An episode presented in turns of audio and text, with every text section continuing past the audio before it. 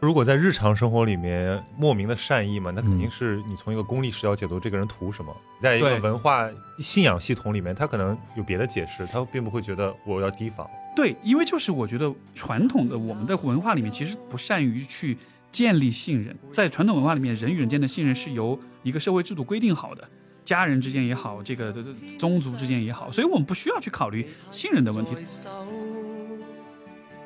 然后我们关起门来是谁的爸爸、谁的儿子、谁的老公，然后我们缺乏一种公共身份，我们在公共场合好像不知道以每一种身份自处，就是我们缺乏一种公共空间里边的第三种身份。就是我们需要去开始想我们跟毛细血管的关系。这个毛细血管不光只是城市的毛细血管，也是你跟你自己生活的那个毛细血管。啊，对，就是你做的所有的小事，它都是你和你的生活之间的一种关系。以前我们想的就是挣钱、消费、出去旅游，这是都是大块儿，都是大件的东西。嗯嗯嗯嗯但现在你发现，哎，有很多小事情，它是可以用来填充，甚至是来照亮你的生活。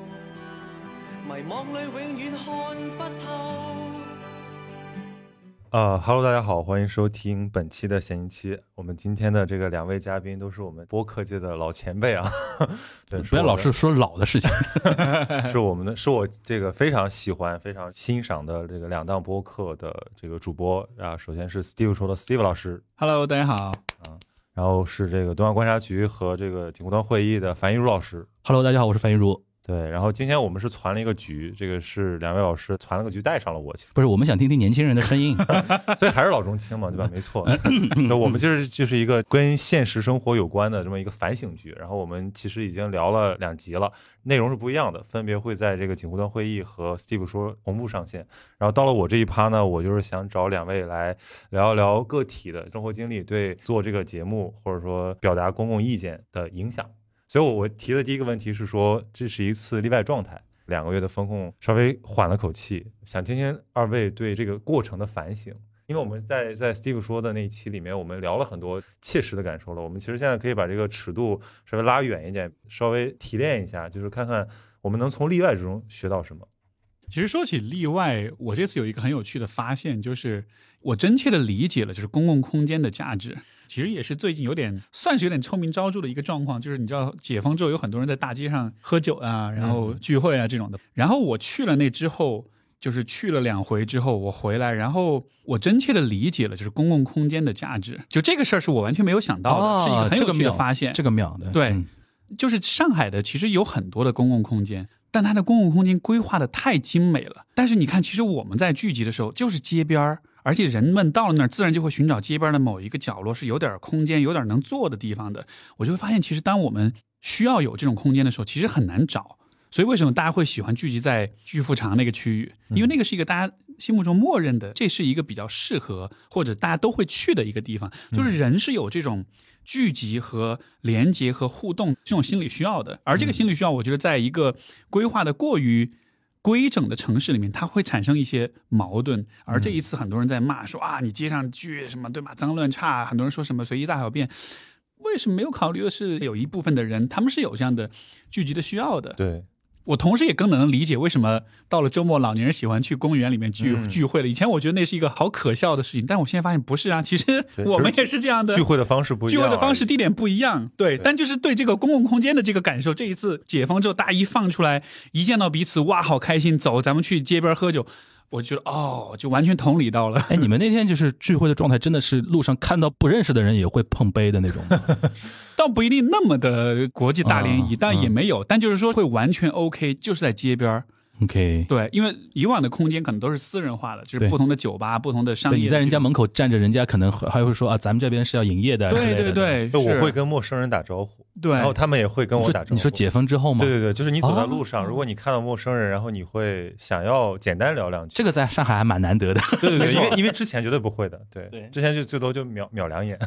OK，这个是你觉得说是我觉得比较例外的一个公共空间的再认知？对，没错。 OK，这个点倒蛮好。呃我可以说一个我觉得就是嗯很例外的，其实就是人和人的这种互联嘛，因啊为大家就是住在一个楼栋里面都互相不认识，这已经好多年了。嗯但是现在呢，因为你要团购嘛，然后你哦，要对对拉对对对群，对，有一点点小温馨，也有一点点小尴尬。温馨在于就是你突然发现，原来人和人的互相帮助是这么简单。我觉得大家都有这种体验，就是你可能物资可能不缺乏，但是你如果调味料没了，嗯这个饭是做不成的。然后有一次我们家没有酱油了，嗯然后我就非常苦恼，然后没办法，只能去换吧，硬着头皮在群里说。拿一盒冰激凌去换酱油，然后就去拿了，然后人家也没有要冰激凌就送了，然后我觉得啊挺温馨的。后面还有什么，有的人买了水果吃不掉了，然后他说我放在一楼，你们自动去换。你我插一句，啊你知道这次疫情有一样东西是我那么多年都没接触过，但是这次疫情我据说很多人突然缺了，就是重要一号电池，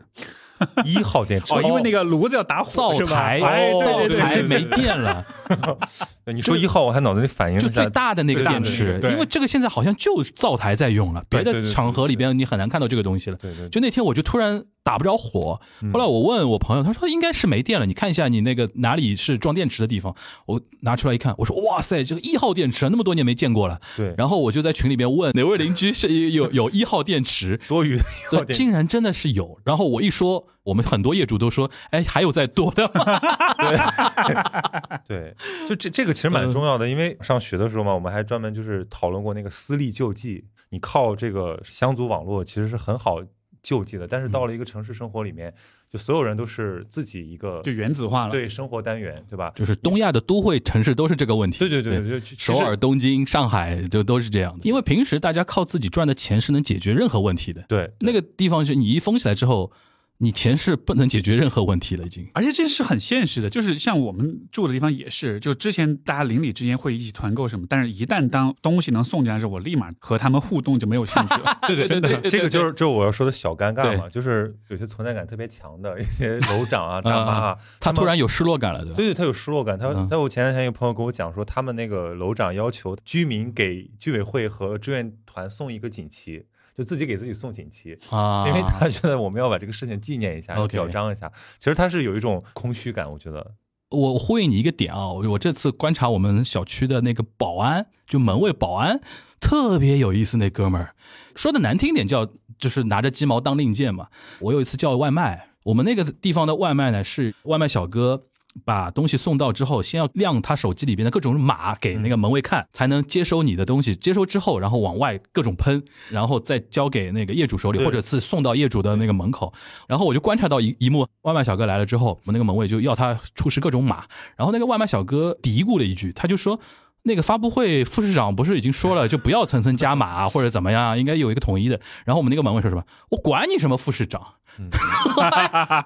哇，这个话好酷啊！我说， 哇，你穿的那句对话，就这里我说了算。对对对，那种感觉，我没有任何指责他的那个意思，但是你看他那个心理状态，他会觉得说这个时候他是正义的化身嘛。对。然后这两天我就观察他嘛，突然那种失落感还 是有的。这个紧急状态下，其实你这个权利确实就下放到很多对对这种对关卡上的，对的，就比如说保安啊，或者是些门卫啊，就县官不如县管了。对对，这个现象我有一个专业上解读，啊，就是像这样的人，他平时是在生活中是不被关注的，对，但是人的本能是还是需要来自他人的回应跟关注。对就是社会性动物都是这样，我们都希望被别人承认，就是我的对对存在对对对，你是有看见的。尤其他又得到一点权利，对，有些人会把它解读为是他在滥用他的权利嗯。我觉得那个是他表象的一种解读，他深层的这个需要是他通过滥用权利这样一个存在感方嘛式得到别人的关注，甚至是当他知道他滥用权利让别人不爽了，但是别人骂他，那依然也是一种被关注注，也是一种关注。对对他依然比没有关注更好。对，所以我是觉得有些人他看上去是在故意搞事儿，其实那个心理的动机我还是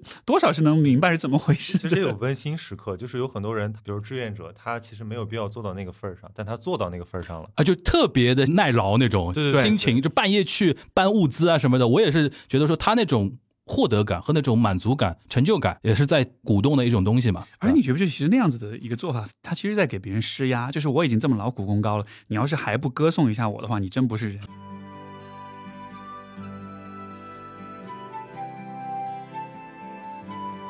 其实因为大部分的居民在这次的疫情里面都是被管理者，对呃其实我特别想知道，就是那些管理者他们在这个两个月之中的那些心态上的变化。比如说，有的人可能也崩溃，也有很多人，我估计他可能获得了一些很虚幻的一种一种认同感，因为他总要接纳这么劳苦的工作的一个价值，就是他总得为自己找出点事儿来，要不然对他自己承受这个东西也特别惨。对，所以会不会有些人在心里面其实会偷偷幻想，也许可以再来一轮？我推荐大家去看《芙蓉镇》，就是这个道理 嘛。姜文跟刘晓庆演的，对谢晋导演的一个片子，里边有一个特别典型的人物，他就是在那种运动年代、革命年代斗别人的人。嗯，然后后当这场运动结束之后，他就疯了，然后天天拿一个锣在那边敲，运动啦，运动啦，运动啦！哇，那个谢晋太能写了那一段对，很多人就是这种心态嘛。从组织管理学上来讲，就是如果一旦一个组织它已经强化成了一个就是惯习，它嗯就是有保卫自己的这个存在感的这么一个需求。有一本书叫《狂热分子》，对对对对，也也讲的是这个嘛，对吧？对就是说这个要不停的造事情。对，就是在于这种运动当中，其实是那些社会底层的，或者说是那些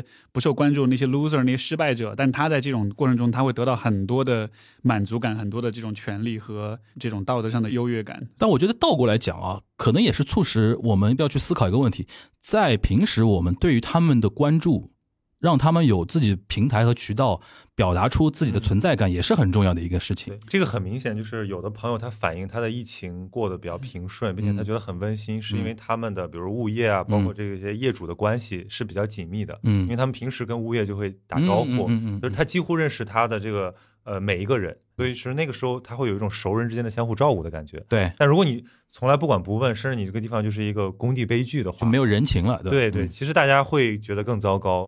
你说这个，我觉得很有趣，因为前面我们不是有讲到，就是上海这种为人处事风格是比较拎得清的，就是大家是比较有嗯，或者距离。离感嘛，吧对，所以这会不会像是一个双刃剑？有距离感的好处呢，当然就是在于大家比较是讲的规矩，是的对吧？遇到这种事情会维护自己的权利，但是坏处就是刚才你所讲这点，因为又是一个高度商业化的一个城市，因为又有这种距离感，所以其实大家间那种等级观念也好，那种就是相互间那种忽视跟漠视，其实是很强的。而这个在特殊时期，它其实会反弹的更厉害。会的，会的，因为我自己在东京待过很久嘛，我是觉得上海是高度东京化的一个城市，它是比上海更讲究个人奋际的一个地方。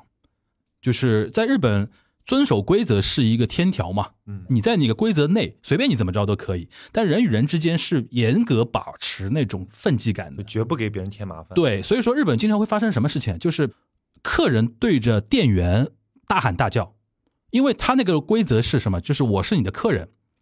我就有权利，我就是上帝嘛，任何让我不爽的事情，我都可以骂你。或者怎么样，然后有的时候店员他基于日本那种特殊的服务业的天条，他会下跪啊，或者谢罪啊，或者怎么怎么样。但是你看这个发火的人啊，他平时可能在职场他是彬彬有礼的，因为在那个规则里边你没有任何特殊的权利，但是他会充分利用那个规则来这样。就上海是有点像这种感觉的。我这两天一个新的体验，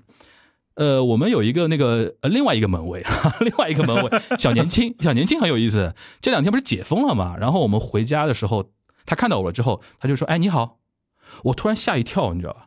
我没有跟门卫有过任何那个眼神交流都没有，嗯，就是我就自己回到自己的那个房间门里边，就过自己的日子就可以了。突然刚才曹宁说那个东西，我觉得我我也要改变一下，就是当别人给你一个这样的一种嗯招呼的时候，我们是要学会去回应他的，对我因为上海人是传统上是非常不习惯嗯对，嗯这种东西的。你门卫跟我打什么招呼？那种感觉，或者说是陌生人之间，对对对对对，我经常在别的节目里面提到，就是媒体圈层有一个习惯，喜欢叫你名字后面两个字。顾显亲切的。对，因为我原名叫黄立俊，嗯，就经常我到媒体不适应的一点，就别人叫我后面两个字，对对对，就上海人特别不习惯这你种。觉得我跟你熟吗？就是我这跟你种我跟你什么关系？你叫我后面两个字，我爸妈都不这么叫我 对对。上海媒体圈，上海本地人不多，嗯，但是呢，就是我去跟一些那个上海本地的一些媒体人聊的时候，大家竟然都有这种感觉对。他说他们特不习惯那个叫后面两个字，然后动不动叫什么哥什么姐，嗯，就是这个就是我们的那个那不好的地方。那那我多问一句，那比嗯如上海人他习惯是对方就是称全名或者称全名或者老师。所以说，回到你刚才那个地方，我觉得是可能也是一个契机，大家可以稍微公共生活可以稍微润滑一其点。实其实我第一次有这种很强烈的感受，来自于海底捞，啊海底捞真的 给我上了一课。就是社死的吧，那种感觉就是就是，他太热情了所。以说你你对服务业的认知就是说，OK，我付钱，我消费，然后他对服务，然后我们就这样，最多就是说个谢谢。但是海底捞它那种模式，它是入侵性的、主动式对的。对对对，它对其实有的时候会让我觉得挺温暖的，因为就是我那个服务员更有精气神儿啊他可能是一个就是来大城市务工的，嗯，可能也想做出一些报复，但是他可能在别的地方永远不会得到这种顾客的尊重，对吧？他主动上来跟你打招呼，他超你预期多做一点，然后你就不得不就是回应他一点，对吧？你总得说谢谢，你总得说好好，我觉得可以了， 嗯对吧？所以我觉得其实有的时候人和人的关系在于。对一个主动的一个示好的回应，但是如果大家都社恐啊，那这个过程永远不会发生。嗯，这个现象我在上海的体验是非常两极化的，就一边就是距离感，大家是没有那个习惯去亲近的，但是另外一方面，因为上海有很多老外，有很多海归。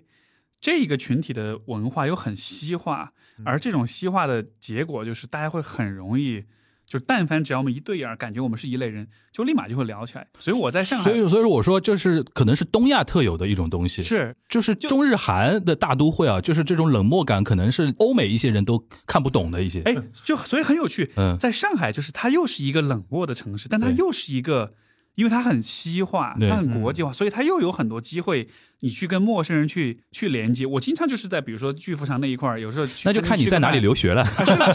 当然，肯定肯定是有这个关系。但是我意思就是，这个就很有趣。嗯你在同一个城市，你既能感受跟陌生人之间，可能大家只是坐在邻桌吃饭，然后就不经意就聊起来，然后你们就会聊个半小时。之前有很多很多这样的体验，可能一般是跟老外居多一点吧。对对对但同时也有那种大家邻居之间抬头不见低头见，但是都也不打招呼，也对对对都不点头，就是装作没有看见彼此因为那因为种。欧美那种搭讪文化，其实它增进了一种就是陌生人社会交流的可能性。对，如果有一天你突然起劲儿了，你可能真的就认识一个朋友。我觉得说东亚的这种规则文化啊，嗯可能跟儒家啊什么的也有点关系，就是我们永远是活在固定身份里边的，嗯，就是我们打开门是一个公司人、嗯职业人、社会人。然后我们关起门来是谁的爸爸、谁的儿子、谁的老公，或者说怎么样？然后我们缺乏一种公共身份，我们在公共场合好像不知道自己以每一种身份自处，嗯就是我们缺乏一种公共空间里边的第三种身份。对，这个我在想，是不是其实中国传统上我们是没有公共生活的，我们有的只是大家族的生活，我们没有社会这对个吧概？念没有对吧？所以今天我们要在上海这种地方走入公共生活，其实是不知道要怎要因怎为么做的。因为原来我们都市文化其实都是非常晚才来的嘛，嗯中国传统上根本都是那种乡绅文化。对，就是比如说白鹿原那种嘛全是熟人全是，熟白人鹿原里面那种嘛，你是西白家的，然后你是这个祠堂的，他是那个祠堂的，大家都听那个乡绅的，对吧？然后我们突然那个开埠也好，改革开放也好，突然西方那种城市都市文化进来之后，我们唯一的过渡就是你是公司的人，嗯，就是你你要么跟家人聚会聊天，要么跟同事聚会聊天，要么跟同学，这种强制给到你的那种身份关系，但好像从来没有说像曹宁这样朋在友在路上遇到一个人搭讪，。不是你这样说的，好像我每天在路上搭讪一样我觉得这是很很很很好的，很好的这哎，种我这种当东时西。脑子里面甚至冒出一个念头来，就是我在想，就是既然和陌生人说话没有那么难，比如说我搞一个行为艺术，嗯我就每天搞一个快闪，我就在地铁站，他如果让他让我在那儿搭嗯讪的话，嗯嗯，我就跟一个陌生人聊聊天，我看会有什么效果。呃，你哎可以做得下去，我觉得。你你说这个，我跟你说，我有过亲身体验。嗯，我曾经参加过一个媒体的一个社会实验，他们就是让你在七天之内，你需要跟你所有认识的人全部断联系，你只能跟陌生陌生人人交往。嗯，当时我做了一个事儿， 就是换成我得疯了，因为他他当时他们是派了一个监督员，就是每天嗯有、应该是每天有十二个小时都跟着我，因为他要监督我，就是有没有联系熟人啊什么的。然后那就特别无聊，我就说那我就做点什么吧。后来我就有跑到有一家餐厅一个快餐店的门口，人来人往的人，我就问他们，我就说不好意思。我可以请你吃顿饭吗？就我不要卖任何东西，没有任何套路，只是想请你吃顿饭。嗯，可能来来回回有十几个人，全部都把我拒绝了。呃很多人下了掉头嗯就走。对，就觉得什么 鬼。但是到最后有一个中年阿姨，她就她就 OK 了，嗯，然后就买了东西吃，然后就坐下来，然后就开始聊。她就问说：“哎，你小伙子，你为什么要做这事儿？”哦，我就跟她解释说，其实这是一个社会实验啊什么的。然后我又问她说：“我说你为什么接受我的邀请？”她说：“因为我是基督徒，哦哦，我我相还是信，总我相信一个有这种 some reason，但但是你这段话呢，又有可能被人家说的一个点就是幸存者偏差，当然，对吧当然，这肯对吧定不是一个对对科学对的实验，对但对是对我的点就是在于那个历程非常非常有意思，嗯就是大家对于哎那陌生人的这种那那我问一下，比如说他说我是基督徒的一个点，就是说他呃，他的解释是说，他是相信说这种就是类似像缘分这样的东西， ，OK，对，就是一些随机发生的事情，它是对对有呃上天的旨意也好，比是如有说一个缘分天使来是到有我因身果边，哦其实，比如说，如果 是一个佛教徒，他也是这样想，就他会有一些随哦机，事怪件不的得因果很关多系的解释，，怪不得很多好莱坞电影都这么拍，嗯，就是缘分是路上随机发生的一种嗯事那情。我觉得，如果在日常生活里面，这种莫名的善意嘛，那肯定嗯是你从一个功利视角解读这个人图什么。对，但哎如果你在一个对文化信信仰系统里面，他可能有别的解释，他并不会觉得我要提防。对，因为就是我觉得传统的我们的文化里面，其实非常非常不善于去建立信任。在传统文化里面，人与人间的信任是由一个社会制度规定好的。家人之间也好，这个这这宗族之间也好，所以我们不需要去考虑信任的问题。但是你像在陌生人社会，在都市里面，我们每天要处理很多的信息，要去考虑谁，我到底能不能信任他。在这样一个情况之下，如果你又不知道怎么建立信任的话，你就需要有一套解释的体系，为什么这个人要对我好？要不然是他有所图，要不然是因缘，这是这是别人的善意从别人那里传递到我这里。但是你没有这些解释体系的时候，你怎么去信任一个对你嗯做好事的陌生人？而且现代有很多那种主动向你搭讪的，往往是什么什么扫买码保险的，游游泳健身了解一下，对对吧？这这这种东西，让人家有一种认知，好像跟你主动搭话的都没好事儿。你像在上海这种高度商业化的地方，，对就商业的利益的驱动，确实是一个很强的一个驱力，对嗯所以我们就更加想象不到这之外还有什么可能性。对，除了图我钱，你还图什么？而且而而且就是说，你最好图我什么？你不要莫名其妙。就是如果哎，你明说也就对对算了，对对对对对啊吧你还装还套路，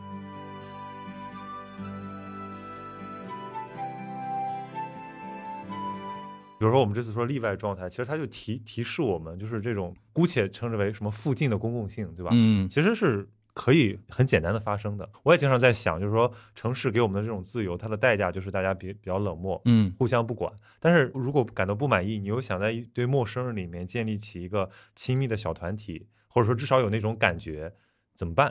比如说公共场所，它在做一些努力，熟客啊，或者你的什么兴趣俱乐部啊，是一些比较好的趋向。但是大部分人可能目前还没有体会过这种感觉。包括就是你看，比如说解封之后，一旦外卖能进来，我就不理这些人了。是就是是就是我们是有很多的动力马和理由马在上回到那再一套，嗯回到那个孤立里面去的，对对因为那对确实很舒服。对，嗯，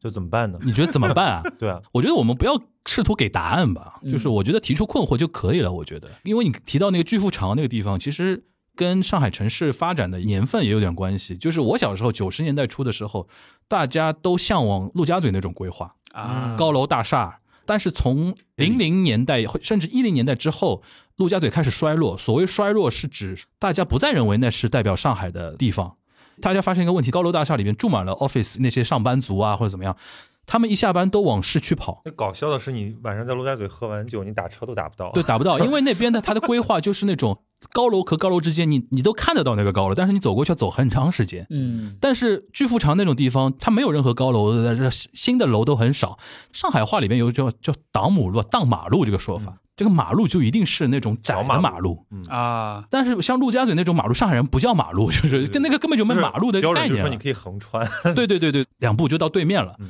刚刚改革开放的时候，我们眼中都是那种现代化大都市嘛，纽约大都会那种感觉。到零零年代之后，大家开始反思了。现在你知道，陆家嘴要开始进入到新的开发的那个阶段，它开始要连接这种小的地方了毛。细血管这种。对对对，要嗯要加毛细血管，原来只是经济交通大动脉，对吧？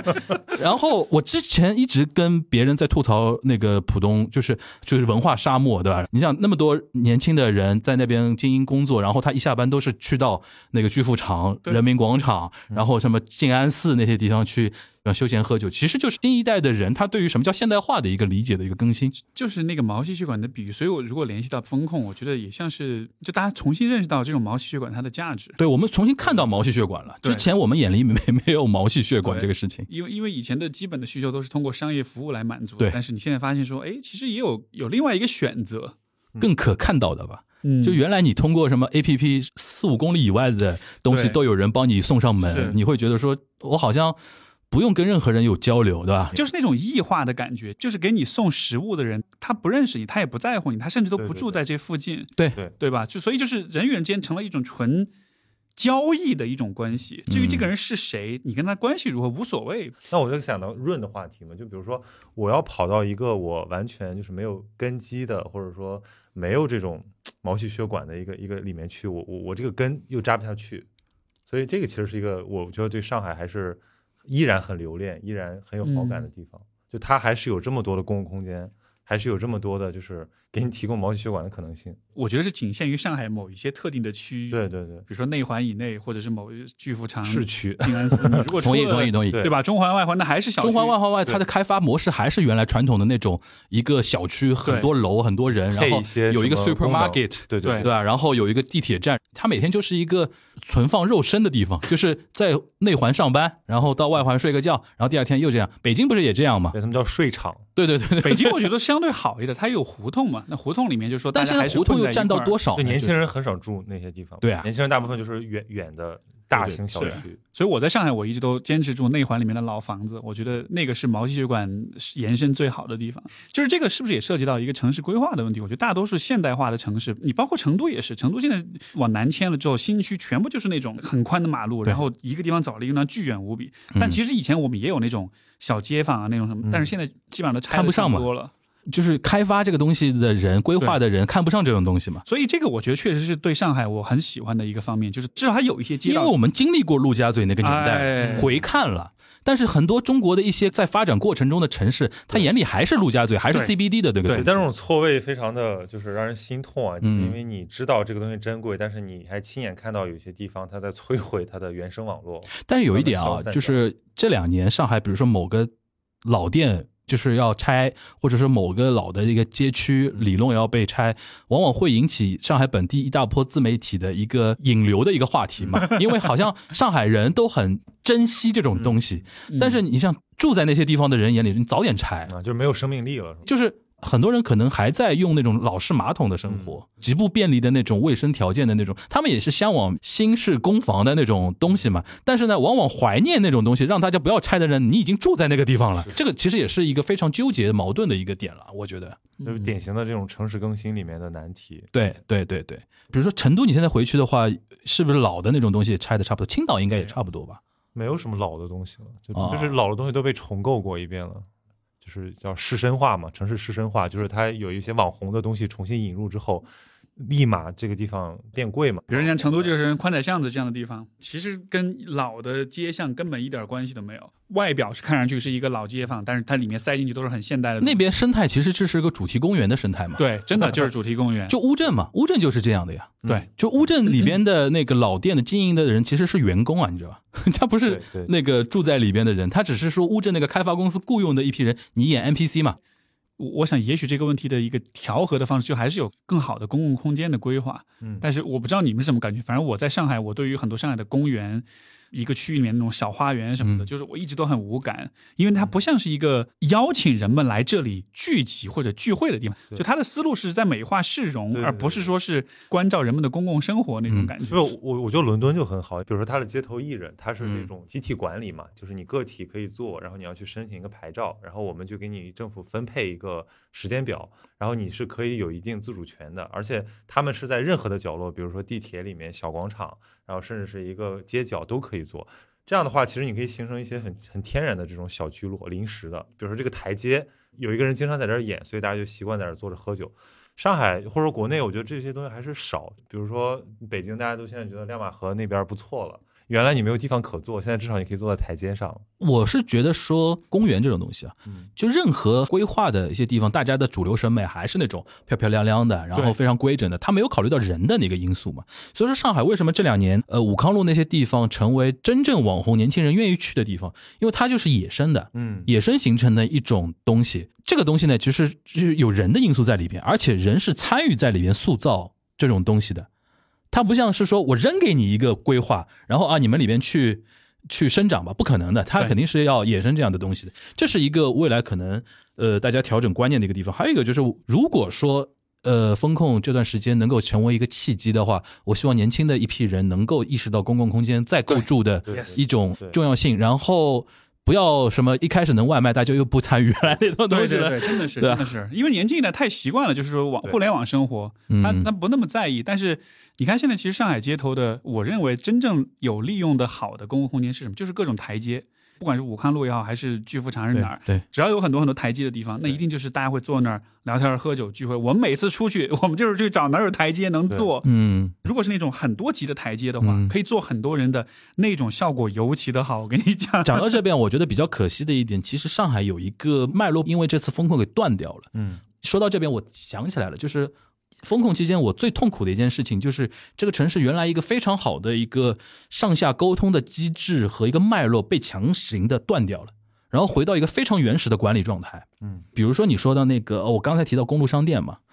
我都难以想象前段时间会出现公路商店这种现象，因为公路商店那个那个现象大家能够知道吧，就是嗯晚上都是都是那边人嘛。 对，为什么几年前的上海难以想象？几年前上海居民肯定投诉，就是你们太吵了。现在为什么公路商店它能出现啊？首先，那个居民那边的他的理解程度和他的那个谅解程度会好一点。然后呢，城市管理者他会觉得说这是一个好的现象，嗯或者这是一个夜让经济让自己的夜经济也好，网红经济也好，这是一个相对正面的一个东西。这个互动互动的感觉就非常好。对对，给正反馈支持，对，嗯，但是这个文脉就被断掉了。嗯，这次我觉得，而且短时间很难恢复，因为大家互相之间相住了，就是互相不信任，对你像这回这个巨富长风，我觉得对一半是因为阳性，另一半真的就是因就是因为你们那天封了太疯了呀，然后对视频都传出来了，对对大家就觉得觉得说一定要管一管啊，或者对什么，这个文脉就强行的被断掉了。是这个，而且我再举个例子，子，很很很典型的武康大楼，嗯，武康大楼你知道原来出片不好看的，就是小红书上面为什么武康大楼会成为那就么个电，线嘛，就因为浮在空中的电线。对对对，但是你知道徐汇区为了出片好看啊，要以埋电线埋埋地下，下。当然，对它原来本来就有这个市政的那个规划，但是它加快了，嗯还把武康大楼那个楼外面给粉了一遍，嗯，但是没有啊粉成那种新楼，就是那个修旧如旧那种感觉。你想，它这是一个多好的一个管理理念的对对对一个革新，就是民间出现了一些这种这种势头，然后它就顺应了这种，嗯而且基层官员他的观念也在变动。嗯就他在不再是说原来陆家嘴开发那种那套，但是这个文脉很可惜，就这次可能就会被，我相信不会一直断下去吧，嗯但是肯定会中断个几年是有可能 的，呃开一些倒车吧，嗯。可能我觉得可能会吧我刚从刚才那个话题里面还可以引申出一个，就是对现代都市都非常重要的话题，就是这个封装嘛。嗯那我们其实根本无法知道我们的这个生活的构成的具体过程。你说吃饭这件事儿，就是对吧？你疫情之间你。就是要自己做饭，你不会做饭的人，你就是活得更惨，对吧？然后你平时可能都是外卖下馆子解决了，但是这次你必须要重新拾起你的这个基本生活能力。我当时就在想，我说哇，如果这个时候我住在一个什么，比如说什么莫干山的乡下，或者我住在大理这种地方，对吧？其实我可能已经有一个自给自足的这种生活倾向了，对吧？我在应对这个东西，我会变得非常的自如。嗯对， 所以说这次很多人觉得说上一辈的生存能力非常强。对，很多人就觉得说自己爸妈那种囤物资啊，然后观念啊，就他们经历过那种更困苦的那种年代，嗯更要靠自力更生的那种年。我们是因为是比较特殊的一代，就从来没经历过那种就需要你自己去解决很多生存问题的一对，因为些你这时个代。城市的生活就是互相依赖嘛。那对其实到了你自己要独立生活的时候，比如说你电灯坏了怎么办？然后你这个这个家里突然跳闸了怎么办？或者说你出现一些，比如紧急避险，多嗯少人能够应付得了？嗯这个其实真的是一个就是例外状态对我们最大的提醒。嗯，这个真的也是也是一个新的一个理解，就是我爸他们以前经历黑五类啊，你知道，就是嗯整个家境非常苦，小时候吃不了肉啊什么的，所以我们家一直都有第二个冰柜，而且那个冰柜特别大，放肉就是超市里面放、嗯放冰激凌的那种冰柜那么对大小，用来放肉吗？里面塞了各种 肉。然后我以前一直觉得有毛病吧，我这次上海的朋友们鼓励北京的朋友们一定要买冰柜的时候对，我突然明白了，哦，OK，就是他肯定有他不理性的部分，某种程度上你又能理解，就是你经历过那个物资短缺了之后，你就是有这种本能的这种囤东西的愿望。对，这个观念的更新是挺重要的，而且即便上海解封不是零零散散的，还是有一些一些情况嘛。我就看到在讨论这种零零散散的那个风控情况的时候，大家的说法都不一样了，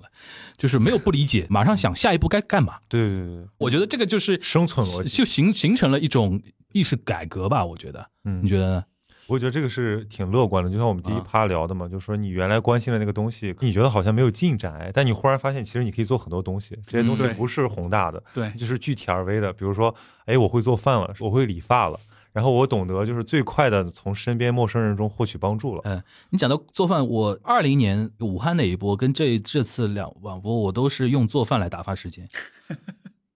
就是我，我喜欢半夜做饭，你知道吧？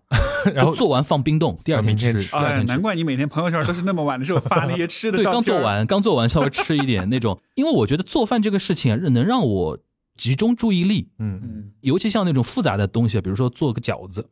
我从和面开始，它这个过程是很长的，嗯而且每个步骤会相对比较多嘛。嗯二零年的时候，第一次做那个饺子的时候，花了四个小时啊，就做完啊，就是从十二点做到那个凌晨四四点那种感觉。但是我觉得那一段我超级 focus，对对对，没有那种任何的杂念，没有那种烦躁的那种情绪。我有这种感觉，就是治疗里面，比如有艺术疗愈、什么舞蹈疗愈，有没有这种美食疗愈？因为我会觉得疫情期间我最开心的事情就是，比如说吃东听西听着歌啊不是做饭饭做饭做饭做饭吃还在其次。 OK，关键就是说你要你要有一种主动性，对吧？嗯你要控制规划，而且对，而且这段时间就是你要非常的步骤分明，比如说你今天想做牛排，肉得先拿出来，你不能临时想哦点个外卖解决，对 OK 你必须就是让你的生活非常有条理，然后你一下子觉得哦，其实我的生活我是可以控制它的，我觉得这种感觉特别好。你你们会不会有一种感觉，就是你在家里面风控了之后，你就会更需要更认真的去思考，你到底要怎么去 kill time，怎么去嗯打发时间？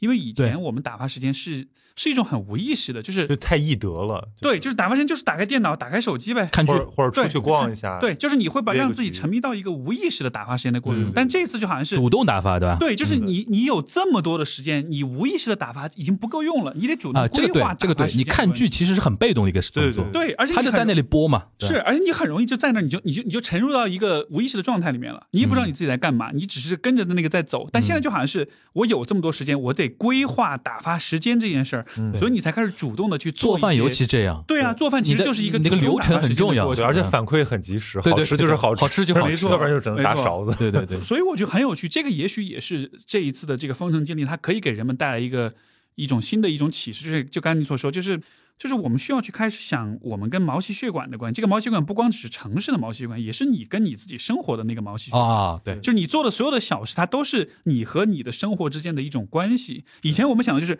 挣钱、消费、出去旅游，这是都是大块儿，对都是大件的东西嗯嗯嗯。但现在你发现，哎，有很多小事情，它是可以用来填充，甚至是来照亮你的生活的。嗯，这个意识，哎，这个有有意。思，对对就生活变得更具体了，对，没所以错其实也就是我那个问题，我就说，在你负面情绪啊，或者说有这种被动的信息输入的情况下，你怎么去主动的调试心情？我后来发现，就首先我得主动屏蔽掉那个负面的负面来东西源，的，然后我 去做一点主动的，就哪怕就是像做饭这么小的事儿，都嗯可以让我有这种积极体验。嗯，而且就是那种，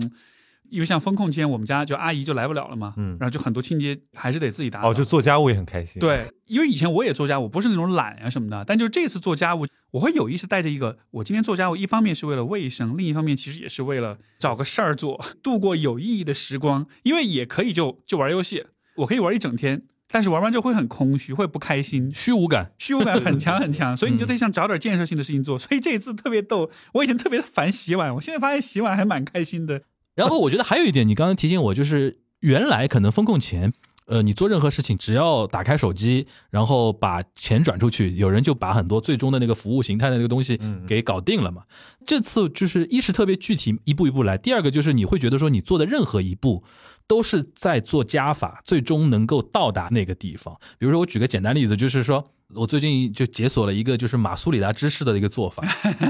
那么一个东西，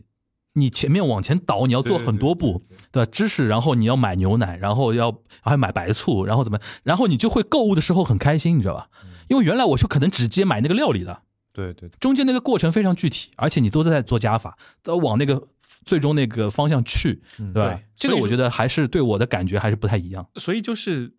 人也许需要便利性，但是我们可能不需要那么多的便利性，对因为便利性就意味着实际的生活体验跟现实感的那种缺失。丧丧失了主动性。对，对对，我觉得说不定那个上海经历过这一波之后，上海的市民变得非常的主动逃离便利 那 种，对，逃离一点点吧，对吧？对，就问题是现在就是那个惯性瞬间回去，对，我我觉得会很快回 去。如果如果你想留留着点什么的话，我觉得就是一个习惯养成的那个乐趣。比如说你说解锁什么什么东西，对我觉得对这对个太好玩了。对对对，比如说现在你看很多很多大城市的年轻人都喜欢去玩露营啊、户外啊。也许这个是有一点点从那个便利当中逃出来的一个过程，因为你露营的时候你要做很多手工的东西，我自己都有，就是我买了一小炉子，我每次跑徐汇滨江的时候，我还烧点水泡点茶，就真的是纯自己搞的这种的，嗯，这里边是不是也是一种生活中的小的仪式感的东西？我觉得它就像你刚才说，它是一个加法，它是一个嗯你具体的用你自己的行动去把一些东西创造出来的过程。嗯如果比如说我去了那儿，对吧？我直接叫个外卖送过来，我这茶喝了，其实挺无感的。对享受的创造过程啊了，对就是人还是得有那个动手的过程。嗯对，过程本身也是一种目的和一种收获了吧，嗯对，吧？就是这个尺度很难把握，因为你是被动的进入到这个过程中，然后你反而获得了一个就是很积极的体验，嗯然后它被习得为一个很好的习惯。那如果没有例外介入的情况下，在日常状态下，主动的能够去慢下来，或者说去做这件事情的概率有多大？我其实对这个一直很怀疑。我知道在北京现在是有很多那种农家乐，是你可以花钱去包一块田的，嗯，自己去种，然后自己去产出食物，然后包括周末你就可以去那儿玩儿。我觉得这个也许也是一个例子，就是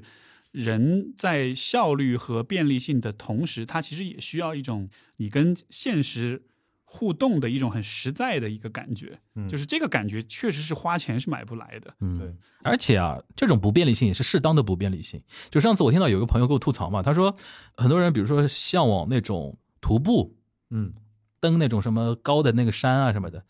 但是徒步的这个过程中，他没有手机，没有网络，他又不行了。就是把一个现代人完全扔到一个原始的一个状态，好像我们又不想回到那种状态，我们希望有一种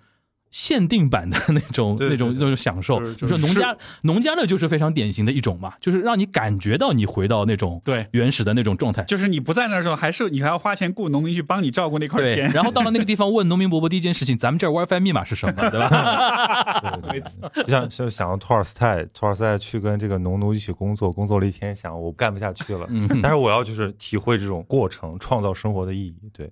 我觉得这可能就是现代人的其实生活的一种悖论。这个好像有点像是这个风控两个月，其实是把现代生活中的一些问题给揭示出来了，大家才意识到说，哦，原来这些事情我们是有很多很无意识的一些沉浸在里面的，对其实可以有不同的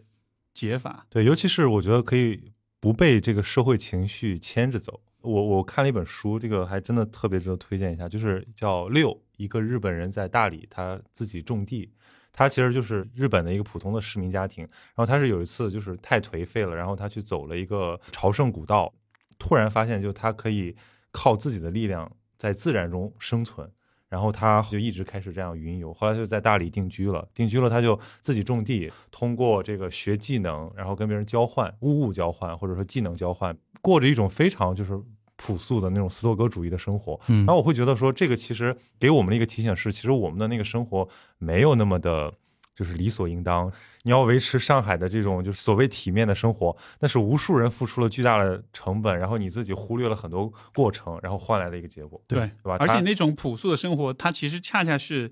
今天依然写在我们基因里面对的对最对本能的那种生活方式，对吧？就以前那种呃狩猎采集的那种部落时代的那种方式，只是因为今天技术发展走得太快了，所以它跟人的最底层的情感其实是有很大的差距的。对，我觉得风控之后，大家可以主动的去找一点事情去加强自己的具体感。我觉得啊嗯至少是享受短暂时间的那种美好和那种哪不怕样，改变一点点，我觉得也好的吧，啊对啊对吧？至少可以，我觉得从一些逆境的时刻里面发现一些这个非常具有决定性的一些一些脉络吧。嗯就是比如说，你要觉得你这个生活太漂浮，那可能是真的有一点点问题，找一个线索，然后回回到正常生活里面，你把这个例外中发现的那个线索给贯彻下去。嗯，对，它就是一个很好的提示，就是社交媒体、互联网这些东西，看上去像是伟大的发明、信息的便利，嗯但它是有很真实的。在人的情绪上带来的这种负面的影响的，嗯嗯所以还是得对它保持一个很审慎的态度，然后回到你生活的毛细血管里去。对，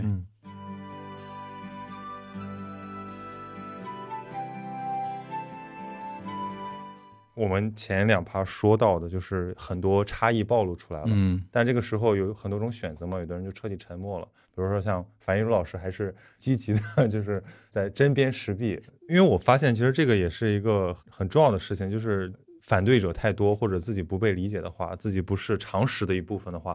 他会做出的反应就是收缩，或者说英勇抵抗，直至牺牲，嗯， 对吧？不知道两位老师注意到这个现象没有？然后注意到什么现象？你是说那个收缩这个事情吗？就是就是就是越来越越越分裂。就其实可能你你的这个发言本来是挺客观理性的，但是你会发现有很多你的敌人突然冒出来了，嗯很多人都听不懂你在说什么了。这个问题我自己在专业上是有点优势的，因为本嗯来我们的关注就是非常微观的，所以我的讨论，我的所有所写的东西，它就是针对个体的，所以嗯其实不太容易被杠，因为我不太有太多大的理念的东西。如果一定要说一个一个建议或者经验，我觉得就还是我们前面已经聊过的，关注关个心具体的体东的西，个对体。对嗯对对嗯，这也那是他这也是杠无我学可的， 杠，对啊，对啊，这也是这也是我学到的一点。因为所以说你的你的发言就变成从个体出发了。没，有，就是我现在是越来越拒绝宏大叙事了。嗯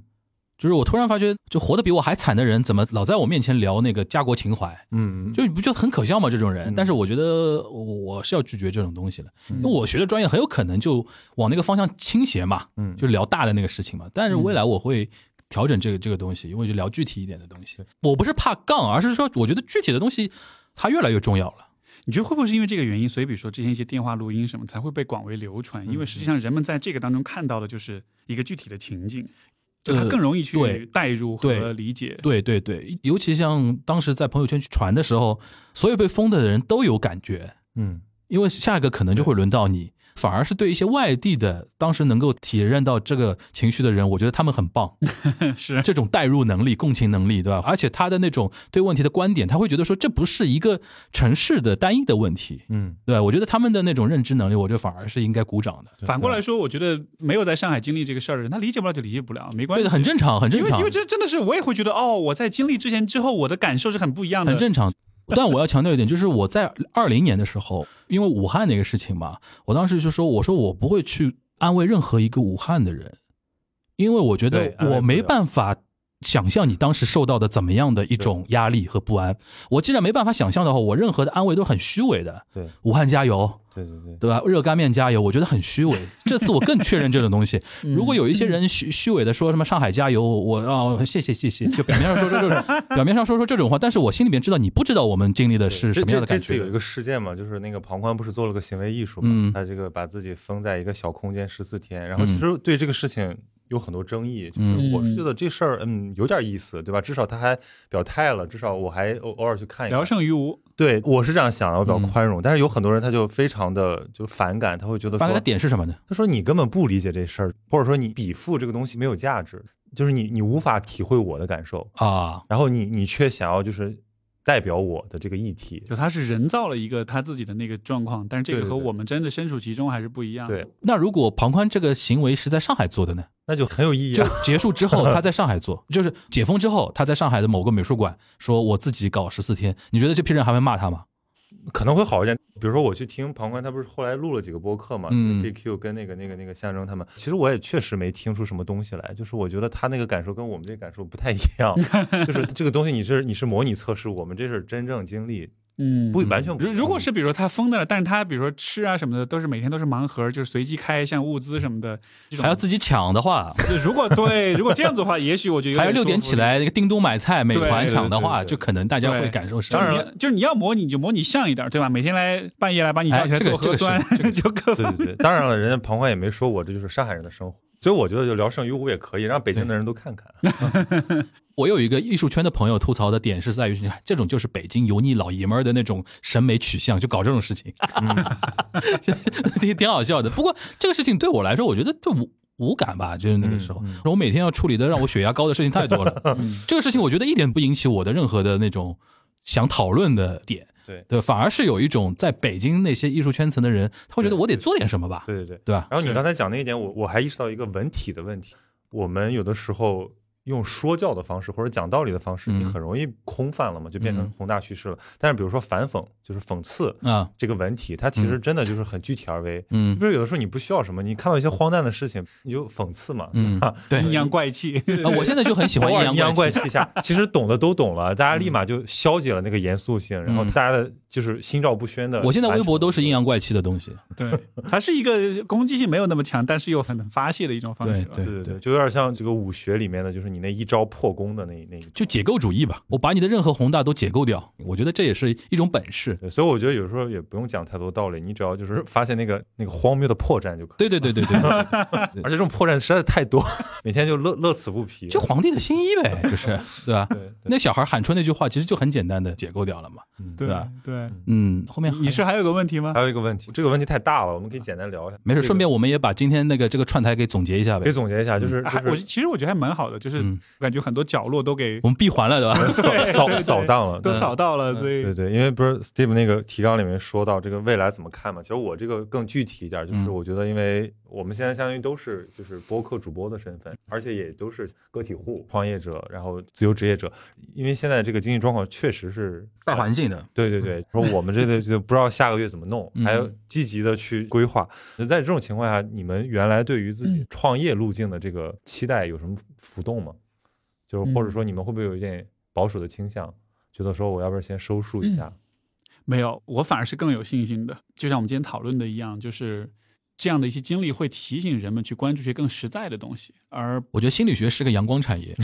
真的真的。不光是跟心理学有关。嗯当然，这肯定也是其中一部分，就但是我觉得中国未来有个趋势，就是大家更关注自身更个人的一个是嗯叙事叙事，是包括身心的健康。嗯，没，错，我后来跟朋友说，我说体育产业肯定好。对对对，上海人疯了两个月，他才体验到运动锻炼这个 事情。平时我在忙个屁啊，就是这个办公室里坐几个小时嗯对。现在你可能让我跑三十分钟步，他就觉得很很幸福。嗯这个我其实包括在那个 Steve 的那个手背范围里边的。是是是。嗯，你看，其实播客这个媒介，它就是一个很实在的东西。嗯就虽然都是媒介，但是有些媒介是是很虚的，那抖音就是很虚的，对吧？三十秒的奶头乐，这个实在不一定是知识上的实在，但这个媒介它给人带来的体验是很有意义、很真实的。我觉得人们还是长远来说会越来越渴望跟在意那些真正有意义的东西，有点像是以前上海是朝着陆家嘴的方向去，嗯，嗯，是那种虚虚无的浮华的东西。现在你回到小街道了，回到毛细血管了，因为这些才是更有意义的。我觉得嗯人的观念跟需求也会有这样一个过程，你先要去追求浮华的东西，然后你过了，然后你再回来想想看你自己真的需要什么。就这个封城，在这个意义上，它有点像是加快了这种。你这么一说，我觉得有一种宿命的东西在里边，因嗯为其实，在风控之前啊，我觉得上海的网红化到了一个极 致了，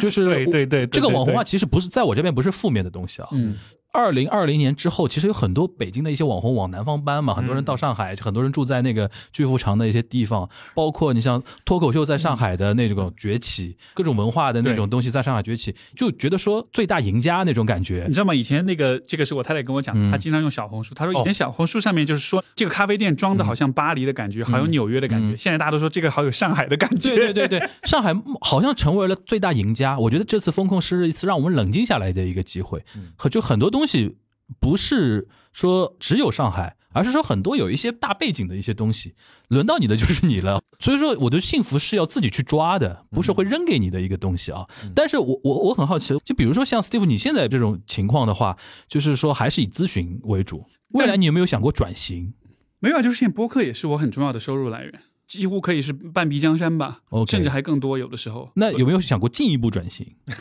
我我觉得我还是会保持这样一个状态，嗯因为就还是那种脱离了人民群众的那 种那种工作跟思考，其实还是会容易漂浮。嗯我觉得其实咨询是一个让你保持一个很落地的关怀个体的这样一嗯个状态。但我个人对你一个建议啊，因为之前在你那一趴你提到那个要不要回成都那个话题嘛，我们不说你自己，比如说生活成本啊，或者说小孩教育这种话题，其实对于你做的事情来说的话，在上海会比较好一点。嗯就我举个例子啊，就是呃，我给那个竹内亮编过一本书，是他的一个口述的一个一个事情嘛。哦，他那导演拍纪录是吧片他那个导哎拍纪录片的导演啊书都弄完之后，有一次我们瞎聊天，他就他比较客气嘛，他就说，哎，你有没有对我这个这个未来的一个建议啊，或者怎么样，或他者是说南京是吧？他在南京，嗯我就说你应该搬到上海来啊。哪有一个内容创业的公司会选择在京沪以外的地方？因为你的人才就不行，就你招不到最有创造力的那批人才。这个东西虽然可以线上解决啊什么的，但是你也知道为什么我们聊天要在面对面聊天，嗯嗯嗯就很多那种头脑激荡的东西，你不可能在新兴城市找到。还有一个就是各种矛盾、各种现象、各种中国的社会的前沿变动最集中体现的一个地方。嗯，那你说一个人的那个内心、内心的这种荒芜体现，就是肯定是在大都会里面是最厉害的。你说成都那么安逸的一个地方，大家可能都不需要你咨询了吧？ 我瞎举瞎举个例子啊，知道很多作者写书的人嗯都跑到那些小地方自己去躲起来，杭州因为对因为写书不用去跟那个城市发生太多的一个问题，但是内容创作行业的话，一定要在大都会，这是最新现象聚集的地方。其实这个选哪个城市啊，最终它不是一个理性的选择。就是说，肯定是不同的城市，肯定有它不同的优势的。嗯对，你要靠理性分析，你是分析不了的，所对的以最终肯定是很感性一的瞬间，选择就那一瞬间，对，就你所以那个锅铲歪掉的那一瞬间， 所以今天我的一个很大的收获就是，如果把我和上海的关系比喻成像是我们大吵过一架，或者我们发生过一次很大的冲突，嗯但这不一定会打破这个关系，它有可能会让我们的关系当中更亲密多一层故事，多一层历史，但就看你怎么看待它。所以嗯，很像我当年三 幺幺从东京逃回来的时候的那种感觉。啊，就是我到现在还记得，我在成田机场当天终于买到飞机票，因为当时除了地震、海啸之外，不是有那个福岛核泄漏的事情吗？对，当时我爸就一定要我回上海，然后当时我有那种媒体人的那种神经病一样的啊，那我要种。留在那儿见证，我要见证，你知道？我爸说他妈都是核辐射，你不要命了吗？然后回来，当时在成田机场，我都是老外，都等着坐飞机走嘛。我到现在还记得那个感觉，我在马上要出关的时候，那个海关的一个小姐姐，她就说：“哦，斯卡雷萨梅德西达，她就说你辛苦了。哦”我突然觉得说我想逃兵，嗯，啊，所以那天你跟我说你要离开上海的话，对对我觉得你坐上那辆车离开上海的时候，或者上了虹桥火车站的时候，你会有一种逃兵的感觉。对嗯对，我还没有决定呢， 所以走着瞧吧。就是我那天就想到这一幕啊，就是很奇怪，因为照理说，你说我们留学而已嘛，或者待几年而已嘛，怎么会有这种那么异样的那种感觉？嗯，就是你待久了之后，就会有一种东西生长出来。嗯。那那你呢，曹宁？你的打算？我不前两天说我想我想走嘛，是因为我觉得嗯上海要红演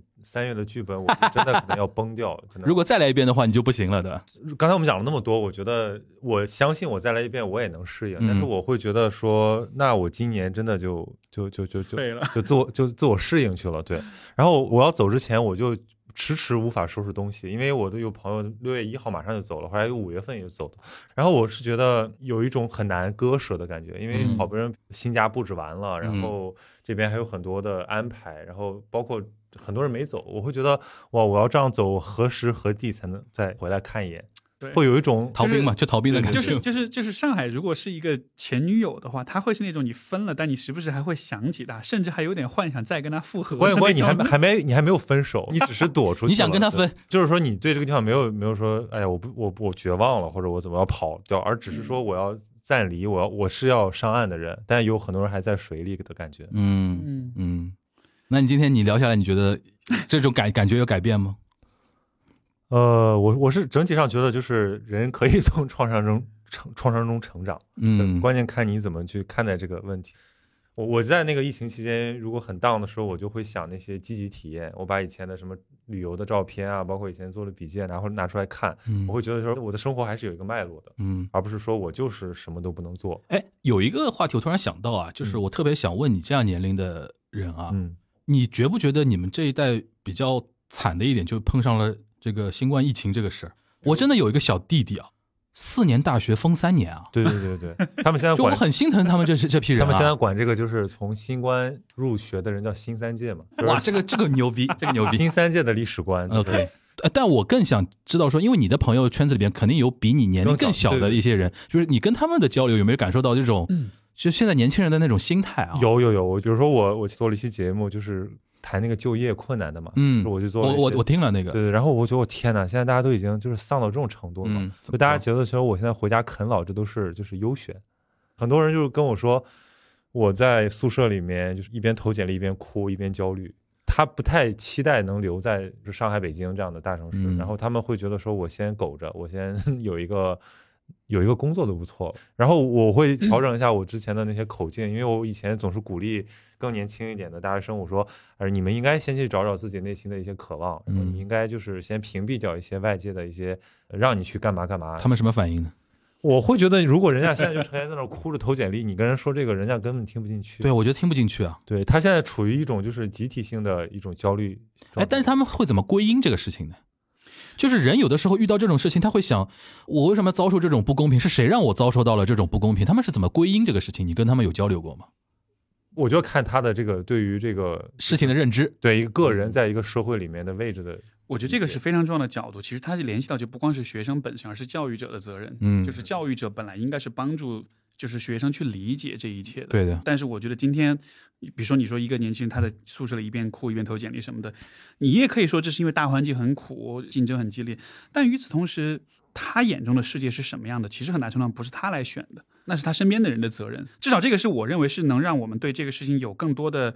呃希望或者是掌控感的一种角度。嗯，就是你能看到说我们怎么可以去改善、去改进这一、嗯但是更好我们的一些教育东西机构在做什么呢？我们的教育机构一方面呢，把学生当成负担。你要说归因呢，其实我觉得大家对学校是有一点点微词的，嗯他们埋怨他对吧？嗯对他们认为他们只是被管理的对象，对但是一旦出了问题呢，他们要是被甩掉的包袱。比如有很多学校，包括复旦也有这样的，他缩短学期，嗯让毕业生赶紧走。赶紧走，对，嗯走了了就不是我的负担了，对是地方上的负担了。对对对，然后对比如说很多学生从上海返乡，然后他要隔离，本来说七天，后来变成十四天，嗯他居然会因为这个费用他付不起，痛哭。我看到过这对吧？个就是视这个，频，其实我们现在就想起来觉得挺心酸的，因为你对于一个学生来讲，他可能没什么收入，他今年工作也没有着落，然后又要让他花个大几千块钱。还有，比如说他找不到工作，学校帮助他的是，你先签约，用一些方式搞定签约率之后，嗯学校的指标好看了，但是你这个工作也不是真的。这个逻辑其实，在疫情之前就已经存在了。对你想，以前在大学里面，如果你出现心理健康问题，你有可能有抑郁跟自杀的风险，你直接就会成为一对个你是个包袱，对你就是个包袱。你好好想想这件事情，就是大学这种教育机构，对吧？它是育人的，它是帮助人成长的。但是你在一个小孩子出现心理健康问题的时候，你会以这样的方式对待，就好像他是一个威胁一对对样。对对对。这是非常不可思议的，所以我觉得这个什么新三代的这种体验，这真的不是意外，这是一脉相承的一个一个就现象。我们的教育不是为了教育，我们的教育是为了考试，对吧？就是大学前教育，然后大学的四年教育就是为了最后的就职嘛，嗯对吧？呃让你成为一个不再给社会添负担的一个人。然后我想扩大啊，嗯就是疫情前就这样，这句话我觉得很重要。这一代人怎么来看他们现在的这个大环境？我们三个人在聊的时候啊，嗯都聊哦，我们怎么收束啊，怎么改变啊那怎么让自己那个能够走下去啊什么的。但他们现在就等于是说，本来是对这个社会充满憧憬的，或者对人生充满憧憬的时候，突然你跟他说啊，现在呃那个都在裁员，大环境不好，然后可能随时随地还碰到各种各样的问题，就是他们这一代人，就对于这个时代他们有归因嘛。我的感觉是，可能他们还想不到时代这一层，嗯就是能想到时代，那都是。但是我想，大学生精英阶层的话，还是会有一点自己的思考的吧。 对，就是他会很明显的感受到这种时代情绪的转变。其实人都得靠他经历过的，或者说他对触手可及的一些别人的经验来校准自己的位置嘛。嗯比如说他看到哦，我的学长学姐好像都，比如说去了投行或者创业了，嗯或者说做一个还算体面的自由职业者，他心里有一些这样的想法。可是他突然发现，哇，现在我连糊口都成了问题。嗯可能我也不差，但是我可能就没有他们的这个优势了。那种戾气的产生，我觉得可能会未来会影响这个社会的一些对，这个我是基比本较比较好奇的一个事情，就是当这批人再过几年之后，他们会以怎样的一种方式来影响这个社会？其实你知道吗？这个事儿我会有点正能量或者正比较正向的来看嗯啊，就是现在的时代是相对来说有很多参考、很多示范的好处，当然是人们会更安全，有更多的掌控感。但是它可能的一个问题就是，我们会更少的思考很多问题。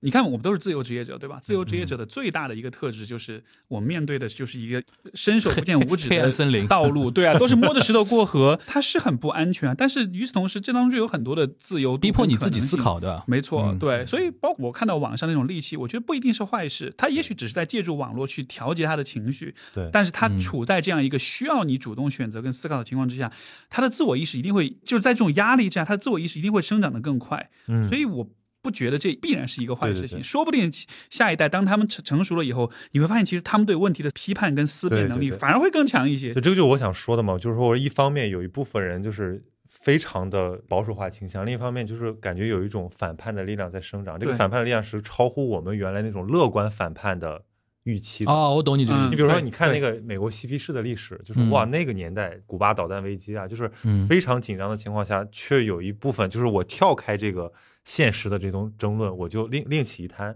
因为我这一摊实在是渗透不进去了，我嗯找不到路，烂掉了都。对对对嗯，沤烂了，然后嗯我就另起一摊。其实我早就想另另起一摊了，只不过你原来觉 得哇，现在大家还在创业。挺哎好，那的你嘛觉得？中国未来会出现 Bob Dylan 这种人吗？我觉得这个就更长的时间去孕育。因为我觉得现在这种社会反而有一种拧巴的这种感觉，容易出伟大的文学的东西。有可能是有可能，嗯嗯可能真的会有我们哪天石破天惊出来一本书，哇，还有这样的这种人，对吧 其？实比如说，我看这个疫情期间不是有一个短诗征集大赛嘛？非必要不允许，嗯非允许不必要。嗯啊，对，其实就是这种感觉。那首诗就我也是看过，他突然发现，就是哦，原来我的生活是被规定的，嗯，原来我其实可以自己定义什么叫我的生活，对对吧？嗯，而且这个是我对于更小的小朋友，我们家里的一些亲戚，现在小朋友自我意识其实超强，，对，嗯嗯所以我觉得我们还是保持乐观跟希望吧，给他们多一些正向的这种鼓励，然后嗯让他们自己去思考他们这一代人的那些我我问其题实吧。其实说实话，我不在乎他们怎么样，嗯我是在乎就是说，如果这种挑战来临的话，他们冲击到我，我怎么 办？你做的这个事情是有很有可能长江后浪推前浪的。对，我个人理解啊，你们还是做知识层面的 KOL 的那种对事情不吧。是就是他会他会现在这个 judge 你淘汰太快了， 对对对对各领风骚才两三年，可能就一批人。我有一次就是崩溃了，就是就是嗯打引号的崩溃，就是我看到一个什么小学生，然后他说我给大家讲讲英国历史，八十多万的播放量，嗯然后我就哇塞，这个真的假的？就是他讲的还真的挺好的。嗯，当然了，也有一些很负面的，比如说他会用一些呃意识形态的，完全不是那种论理式的这种视角来这冲击你。这种就是我比较担心的，对对就对，他们都有。他们的东西到底是教养还是知识的问题，嗯，对，而且这种知识是谁灌输给他们的，嗯，或者是谁有没有谁告诉他这个东西，多换个角度来想一层。对是我觉得就是从这么八零九零的成长年代，至少我们对一个东西的这个，就是我是说信息来源嘛嗯的这个位阶还是有排嗯排布的。对我刚我刚才想说，就是这个呃，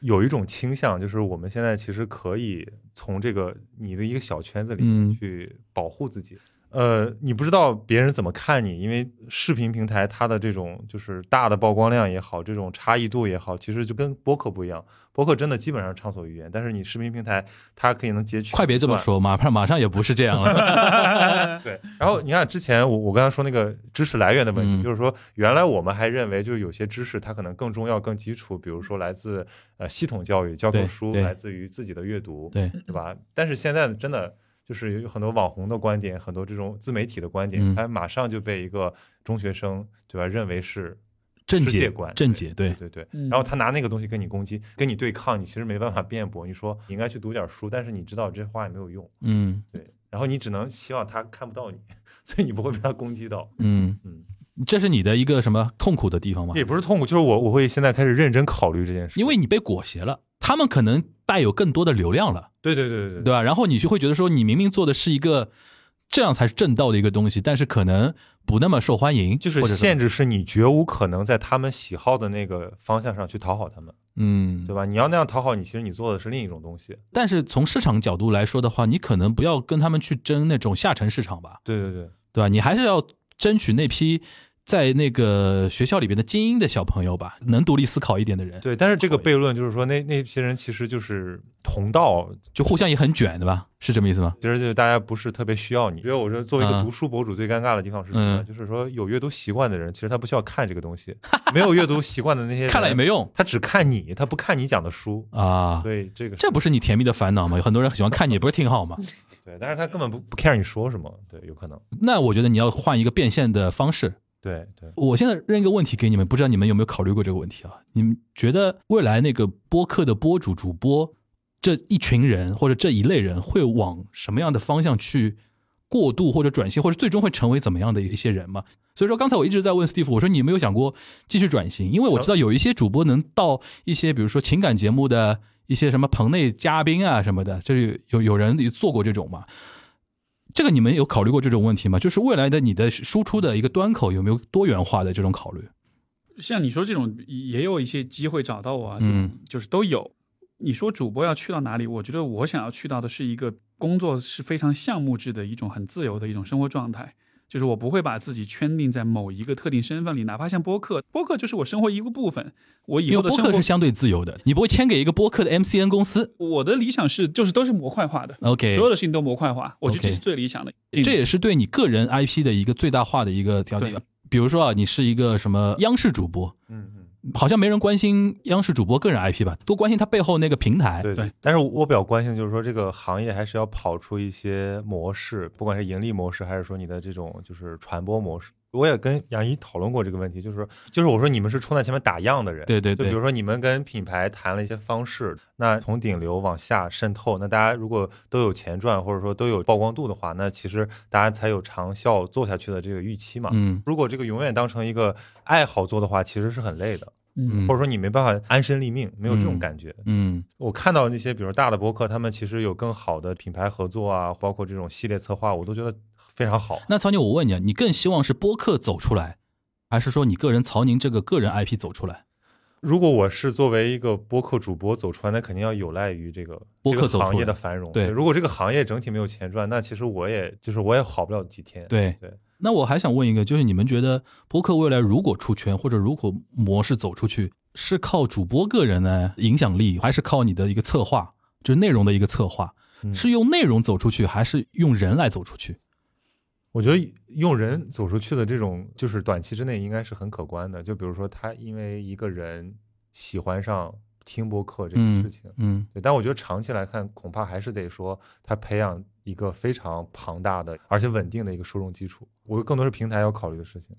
我觉得是一半一半。对，人跟策划其实都还蛮重要的。有些人有可能是有出圈的潜质的，包括我自己，也许也有。但是我觉得光靠人本身是不够的，只有策划没有好的人去支撑的话也不行。所以我觉得得组合一下才行。但但今天，因为我们三个人节目的类型都是偏个人 IP 向的嘛，嗯所以说我就比较好奇，说最终大家觉得说怎么样走出去可能会比较有意然后你思。要这样讲，我是我是非常觉得个人走出去对你的整个博客很有帮助。就是对啊我现在也觉得啊，增大曝光量这些都 OK，而且做什么串台啊、联名啊，嗯就是越多越好，嗯在保证品质的情况下，嗯因为这样的话，让那些不听博客的人听博客，对你自己肯定是有好的。哦好的嗯，行啊，反反正不管怎么说，那个哎，我又习惯的我来总结了，你这是总结吧你没这问题这你一趴，反正我觉得你可以那个从你的角度来总结一下我们这次的一个串台嘛，因为你年纪最小嘛，我们老中 青你都你都把我们贴上了，没有没有，其对实对我来讲就是一个挺好的一个学习机会。我不是谦虚啊，我是说觉得有一些方向感。比如说，如果有我也有一个很好的一个工作室啊，或者我也有一个很好的状态来做的话，我也觉得这个路可以走很久。而且我觉得后面应该前赴后继，也有很多人可以继续沿着这条路走下去。因为听播客的人，他大概不需要解释太多，他就知道他为什么喜欢这个东西。他不需要像短视频那样，他不断的就是去刺激你。我觉得我们播客听众的耐受度，包括他们的品味都是有保证的，所以我对播客这块儿是有信心的。嗯我比较喜欢看大的趋势，而且是直觉性的趋势，不是说是某些数据来告诉我的趋势。啊，对体感，对，嗯我的直觉性的趋势就是未来会很需要有意义跟有价值的东西，因为有意义的东西是越来越少的，大多数的东西会变得越来越没有意义。在这样一个情况之下，坚持做有意义的事情才是更好的。所以播客在我看来，我为什么选了播客而不是短视频、B 站什么？嗯因为它是最有意义的东西。这个的关键就是你要扛过那个寒冬，就是啊等到春天的来临。对，所以你看这七年，你十年对吧？呃，九年，九年，就是马，对，所以明年也祝你到这十对对对年至少。我也所以我我也所以奔着一所以你知道千我期为什么说我要定要我要一千期了吧？没很简单。单，就是扛过去，继续做，对，这样你才能把你的东西实现出来。所以，我觉得坚持做一件事情还是很重要的嘛，对对吧？而最好是坚持你喜欢的事儿，要对对是对坚持对不喜欢的事儿，你这一辈子太都痛会苦 了，对对太痛苦了。对对对。最后我我说一个很小的点啊，我觉得我那天在想，诶，我说互圈不是一直不联动嘛？嗯但是我一直在试图找那个互圈主播的一种整体画像。后来那天我们这个局传承之后，我突然有点 get 到了。去年播客 p o d f e s t China 的时候，那个活动结束之后呢，就是小宇宙请我们几个那个播主吃饭嘛。嗯啊！我没去成那天，哎，你那天没去，有别的事你你这个哈雷先开走 了。那天那个吃到后面就很有意思，我坐的那一桌是有商爷就是这样，肖文杰他嗯们，然后杨一他们在我在我这边，然后有几个津津乐道的主播是天津过来的，嗯，然后我们那一桌聊到后面，你像那个基斯也在我们这边、这一桌嘛，就是以上海为主了嘛。嗯我们那天聊到后面就是悄悄的聊八卦，你知道吧？嗯就是那个气氛。然后边上两桌就是以北京的那个主播为主，什么教主 啊，然后那个毛东啊什么嗯的，哇塞，就是那种吃成结婚结婚婚宴那种感觉了，大家都在那边。后来我说这个就非常京沪两地的那嗯种对感觉嘛。不过今天我。突然有种感觉，就是哎，好像互圈的主播都都是走气质路线的，这个气不一定是任何一种气质啊，就是我的那个，但是我觉得大家可能听我们这个三期呃联名的三期节目，就是我们聊到已经飞掉了这种感觉，大家能感受得到，就是我们聊的东西，或者说我们互圈的那个人做出来的内容，其实没有商量好这种感觉，但好像就形成了在这个城市里边，你的一某种气场就会带来说我们节目的那种气质走向就会往这种方向来走，就因为有的时候我听北京的一些节目，你就会觉得说哇好热闹，然后他们聊半天嘛，你说他聊了个什么嘛，你也总结不出来，对吧？但是就是那种情绪的那种氛围特别好。但我们这边好像一直在说，我们试图要贡献一点价值的东西，嗯这个价值可能是情绪价值的东西，可能是一种什么知识干货的一些东西对，可能甚至就是一种大家互相分享爱好的一些东西。如果要去总结是互圈金圈的东西的话，大家传达出来的那种感觉的确是不太一样的啊。嗯但不管怎么说，我们的一个大劣势呢，就是互动比较少，对吧？对其实对这也是未来我想做的一件事情。我觉得说，大家还是要有一个带头大哥，对啊，对对，对吧？说我们我推举 你，对我我我年我帮我们推举杨不是一不是我 我节目年份比较长，对吧？小而且我这个地方也是比较那个，大家聊的时候还能相对稳定舒服一点嘛。觉得就是说这么多呢，其实就是希望播客都是个人的成长的副产品，所以我们其实通过这个东西释放了自己的情绪，然后如果你有相对应的这种感触的话，你去听听我们其他两期联名的节目，然后在评论区留下一些你的这种感想，我们觉得嗯这个节目就值了。OK，好，谢谢大家，我们今天到这里，谢谢大家，拜拜拜。拜拜。